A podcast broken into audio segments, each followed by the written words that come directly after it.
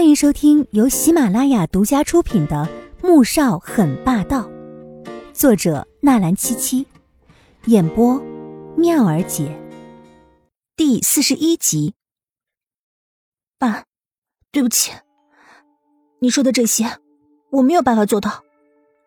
季如锦缓缓说完，闭上双眼，等着吉老太太的拐杖再次落下。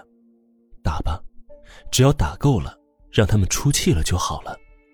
季如姐，你别以为现在是穆家少夫人，我们就不敢拿你怎么样了。我是你父亲，就是打死你，穆家的人也不敢放一个屁。爸，依我看，你们还是打的太轻了。外面不是有很多蔷薇花吗？那藤上都是刺儿，不如砍过来两捆，让他跪在上面，我看他答不答应。季明轩靠在沙发上，笑得明媚的看着季如锦。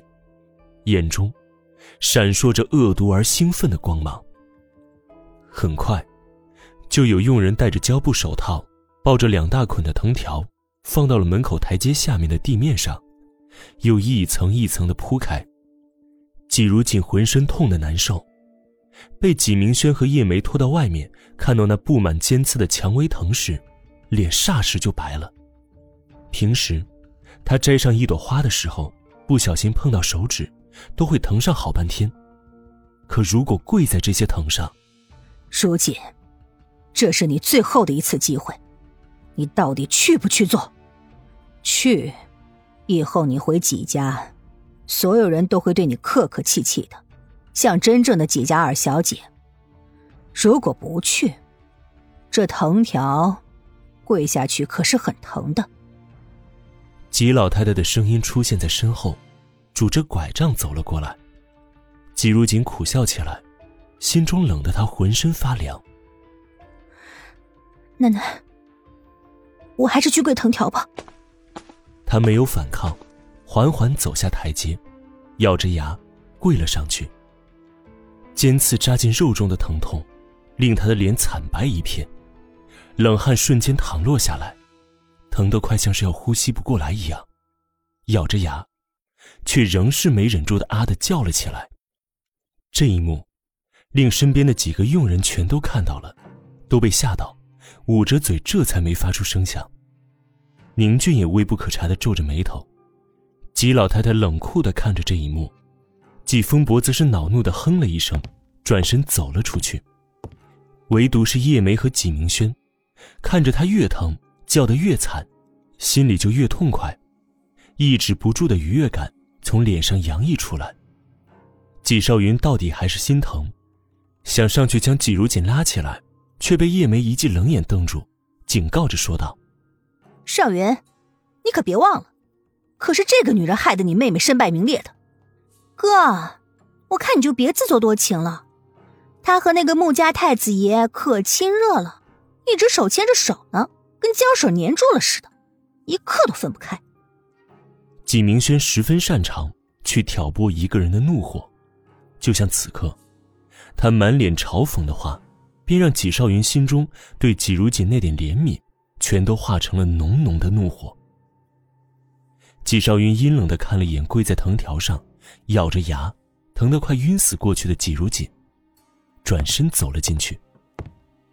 一个小时过去了，纪如锦觉得自己的腿已经完全没有知觉。他也不知道自己是凭什么在坚持着，只知道自己绝不能倒下。而楼下，站在房间窗口一直紧盯着楼下的纪少云，看到他摇摇欲坠的样子，心中烦躁至极，最终还是暗骂了一句，转身走了出去。纪老太太的房间里面，纪少云推门走了进去，就看到纪老太太坐在椅子上看着佛经。他不由冷笑，老太太信佛，但是手段却一点没有佛家中人的慈悲善良。奶奶，让如锦起来吧。